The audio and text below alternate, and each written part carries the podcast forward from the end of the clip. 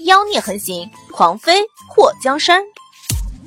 作者：夜舞倾城，演播：醉黄林。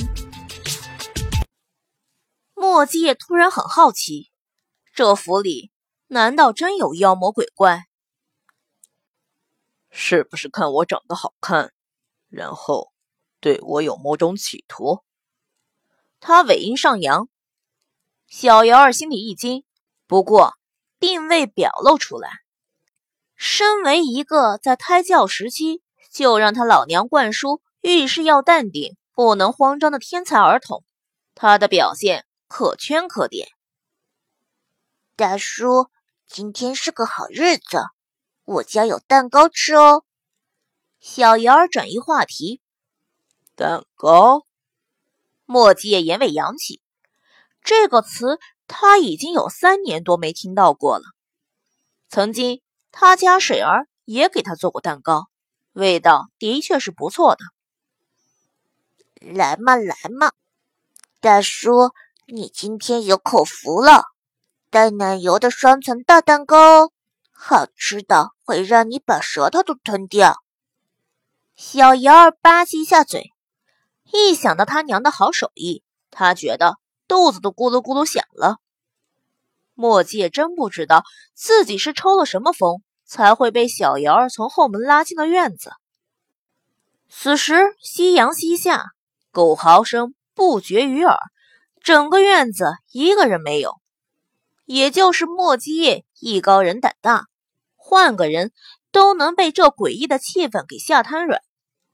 墨迹叶打量着这个院子，院子不是很大，不过整洁干净。在院子的北面有一间青砖茅厕，不远处盖着鸡圈，听那咕咕的叫声，最少养了几十只鸡。你家怎么养了这么多的鸡？墨迹好奇。小姚儿掀开一旁地面上的盖子，用舀子从里面舀出满满的蚯蚓，倒进了鸡圈里。看着那些鸡跑过来抢食。他笑眯眯的把养蚯蚓的大坑用盖子盖上。我家是开蛋糕店的，每天都需要很多鸡蛋，不养鸡怎么供应的过来？收购鸡蛋不合算，要少赚很多钱。墨迹看到小瑶儿眼睛都不眨一下的去咬蚯蚓，那密密麻麻、不断蠕动的虫子，别说孩子。就算是大人看到，都觉得全身发麻。小瑶儿竟然面不改色，不怕虫子？小瑶儿很不解的看着他，为什么要怕？对呀，为什么要怕？他小时候好像也不怕吧？墨迹看到院子里除了养鸡，还种了不少蔬菜。你家蛋糕店生意很好。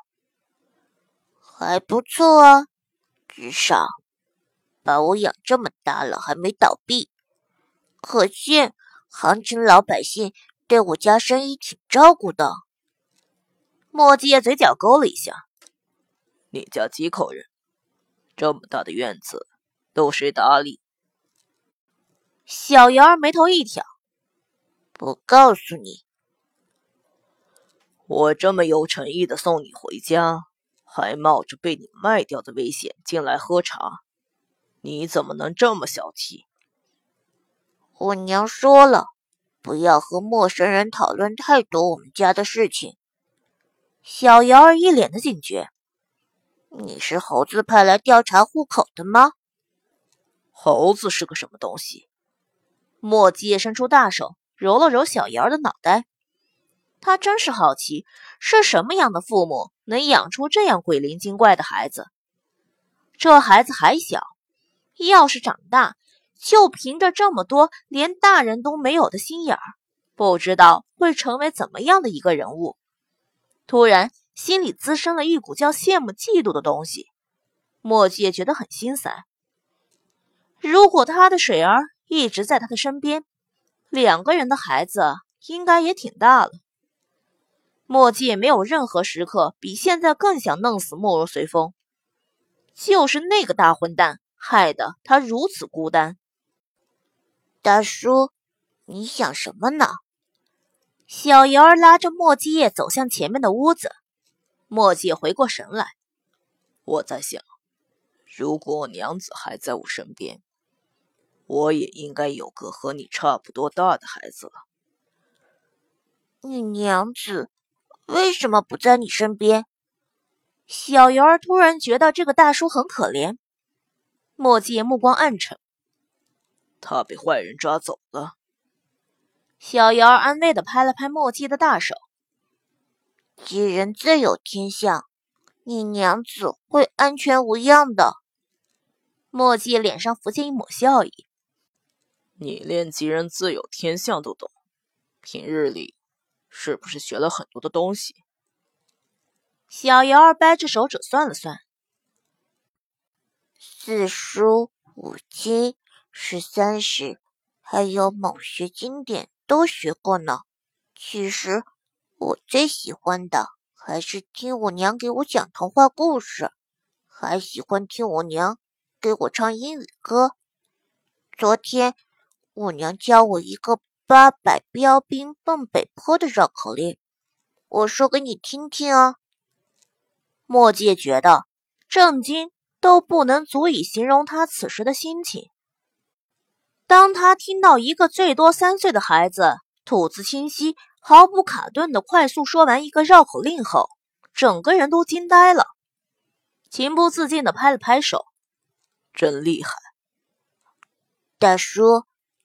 要不然我给你唱个歌吧。”好。莫继业蹲下身子和小瑶儿对视，唱什么？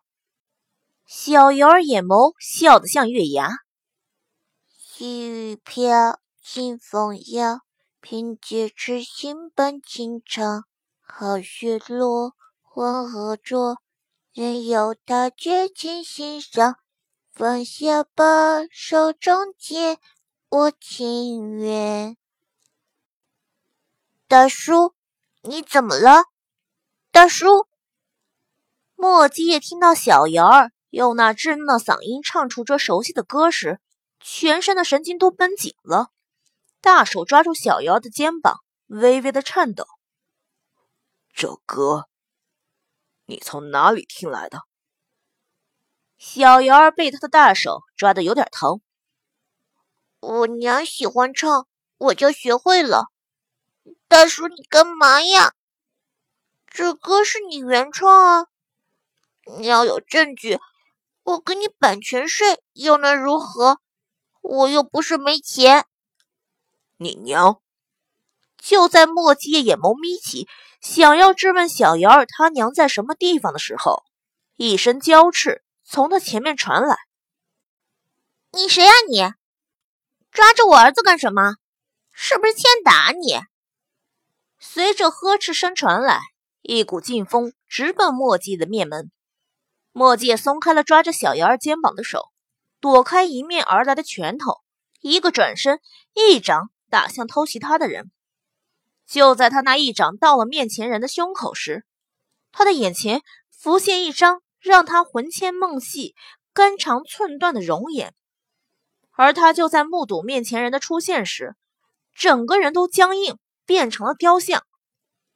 水儿，莫迹想都不敢想，自己想找的人。竟然说见就见到了，他觉得他体内的所有鲜血都在此刻沸腾燃烧，有一种快要死掉的感觉。祸水眉头一蹙，眼前这个男人如此眼熟，他在哪里见过吗？墨迹看到霍水的反应，愣了一下。两个人虽然三年多未见，但是再见面也不应该是这样的情景吧？为什么他的水儿看到他，好像看到了陌生人一样？你谁啊？祸水从上到下的打量着莫继业，长得人模狗样的，跑我家里来干什么？莫继业嘴唇颤抖了一下。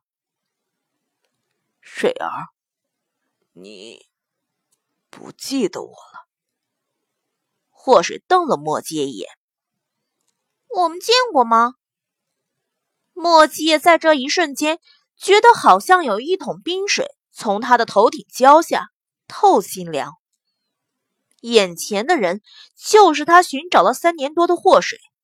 这世上长得相像的人不少，但是能一模一样的并不多。